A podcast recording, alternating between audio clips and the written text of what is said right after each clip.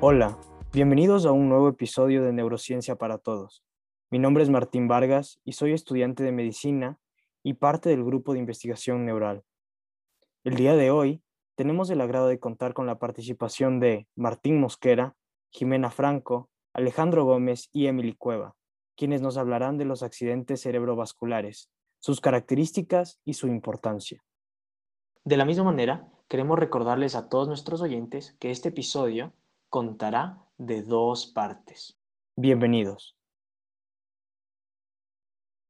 Hola, soy Jimena Franco y es un gusto estar aquí. Hola, soy Martín Mosquera y es un gusto que nos tengan aquí. Hola, soy Alejandro Gómez y es un gusto ser parte de este espacio. Soy Emily Cueva, gracias por escucharnos. Bienvenidos a todos. Muchos he escuchado de estos accidentes cerebrovasculares, pero ¿por qué es importante conocer sobre ellos? Es importante conocer sobre los eventos cerebrovasculares, dado que es causa mayor de muerte en países desarrollados, siendo a su vez la causa más prevalente de complicaciones neurológicas. En Ecuador, las enfermedades cerebrovasculares representan la tercera causa de mortalidad en la población general, luego de las enfermedades isquémicas cardíacas y la diabetes mellitus, y a su vez es la cuarta causa de mortalidad en adultos de entre 30 y 64 años. Todos estos datos epidemiológicos nos demuestran que es una enfermedad común y potencialmente mortal, y entenderlo nos podría ayudar a salvar vidas. De verdad, muy importante. Pero entrando al grano, ¿Qué son las enfermedades cerebrovasculares y cómo se producen? Bien, en primer lugar, quisiera realizar una breve aclaración sobre las varias denominaciones de los eventos cerebrovasculares. Estos pueden llamarse accidente cerebrovascular ACV, evento cerebrovascular o SB, así como ictus, que deriva del latín, y stroke, que significa ictus pero en inglés.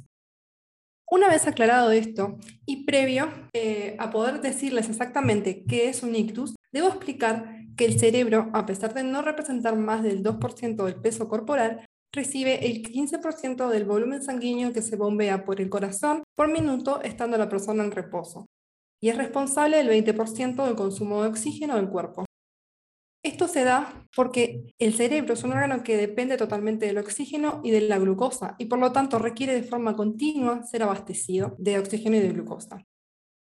Entonces, dada su gran dependencia, el flujo sanguíneo cerebral se mantiene estable en un amplio intervalo de presiones arteriales y de presiones intracraneales que son mantenidas de forma estricta por mecanismos de autorregulación de los vasos cerebrales.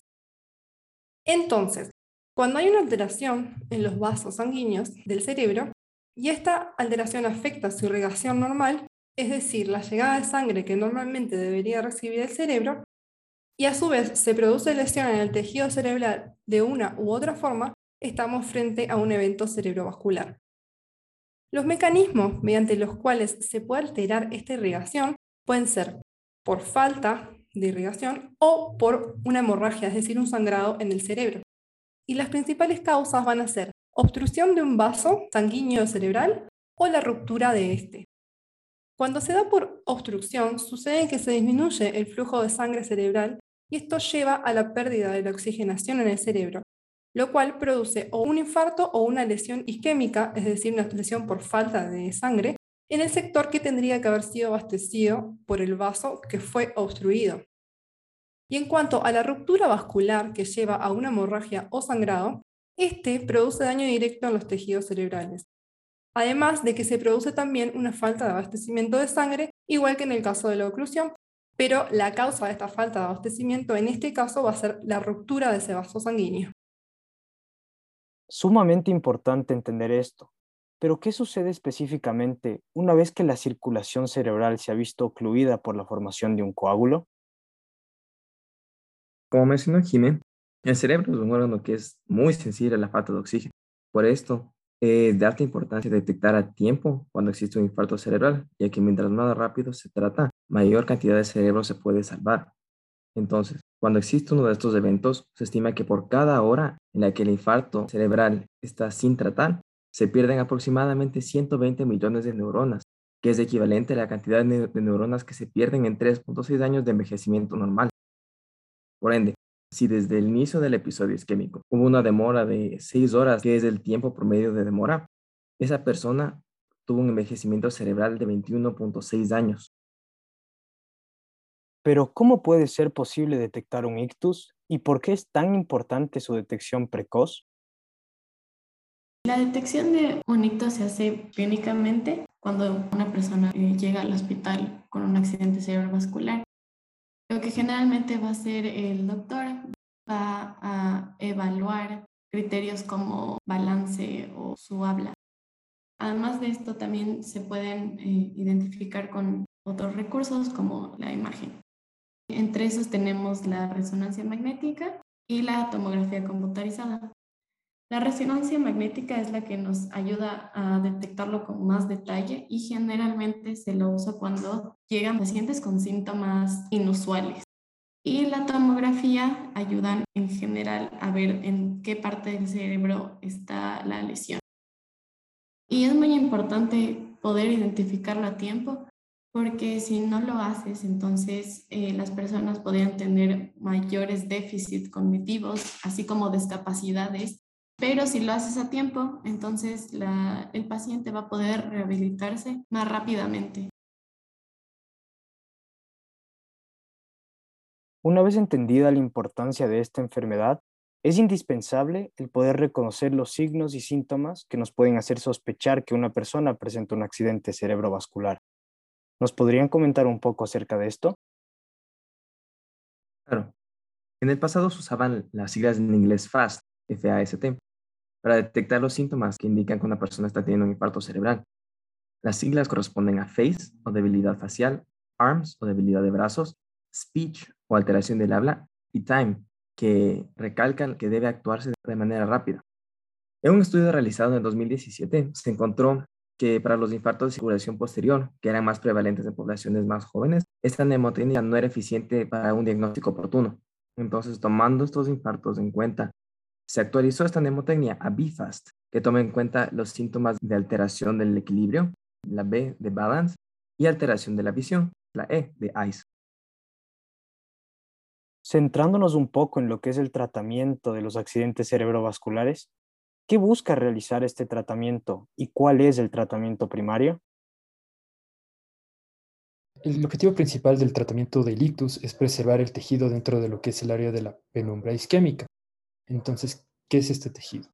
Es el tejido que se disminuido su perfusión, sin embargo es un tejido que aún no muerto y que puede ser recuperado.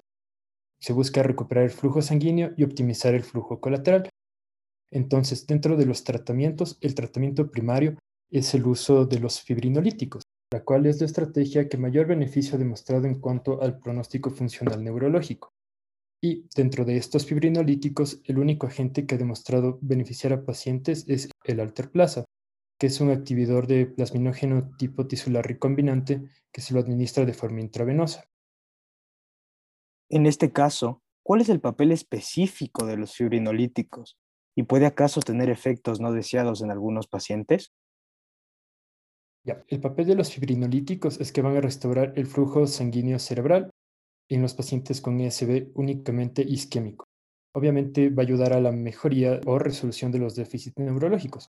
Sin embargo, también existen casos en los que pueden causar eh, hemorragia intracraneales, angioedema o reacciones alérgicas, por lo que su uso presenta algunas restricciones. Muchas gracias por la información. Este ha sido la primera parte de este episodio de Neurociencia para Todos, acerca de las enfermedades cerebrovasculares y sus características. Los esperamos en el siguiente episodio para continuar aprendiendo y adentrándonos en este maravilloso tema. Nuevamente, muchas gracias a todos nuestros invitados del día de hoy y a nuestros oyentes. Si aún no lo han hecho, les invitamos a seguirnos en nuestras redes sociales para más contenido relacionado a la neurociencia. Pueden encontrarnos tanto en Instagram y Twitter como arroba neuroresearch. De la misma manera, queremos agradecer por este medio a todos los aplicantes, no solo de Ecuador, pero de México, Colombia, Guatemala, Perú, República Dominicana, Bolivia y otros.